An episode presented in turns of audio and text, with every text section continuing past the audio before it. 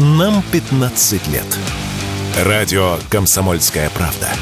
Радио с историей. В интернете активно обсуждают нейросеть, которая может сгенерировать поддельный паспорт. Пользователи сети обеспокоены тем, насколько правдоподобными получаются фотографии поддельных документов, созданные сайтом OnlyFake. Сделать можно что угодно, вплоть до водительских прав и паспорта. Пугает еще и то, что цена вопроса составляет всего лишь 15 долларов за одно изображение. Так, среди представленных вариантов на сайте есть и российский паспорт, оформленный на имя киногероя Джона Уика. Если не знать историю белорусского киллера и плохо учить географию, то вполне можно поверить, что такой человек действительно родился в 1963 году в городе Ростов-на-Дону Чувашской республики. Фото паспорта невозможно отличить от оригинала. Однако Эксперты поспешили успокоить взволнованных пользователей сети. Даже при условии, что подделку такого качества и создадут, использовать ее можно на небольшом количестве сайтов. А серьезные угрозы вашим деньгам или имуществу такие изображения не несут. Об этом радио «Комсомольская правда» рассказал директор по связям с общественностью компании 3iTech Кирилл Ладыгин.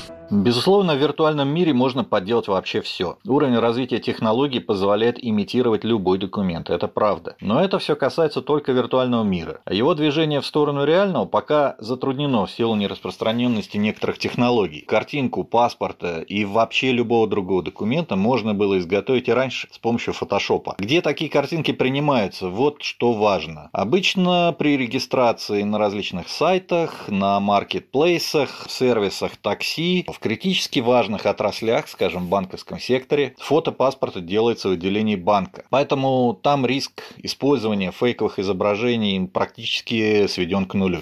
И если все же мошенники решат воспользоваться подделкой и сгенерируют с помощью нейросети якобы ваш паспорт, он все равно не пройдет ни в одной юридической сделке, так как документ будут проверять по базам данных. И если его там не окажется, злоумышленникам просто откажут, заявил радио «Комсомольская правда» координатор Центра безопасного интернета Урван Парфентьев.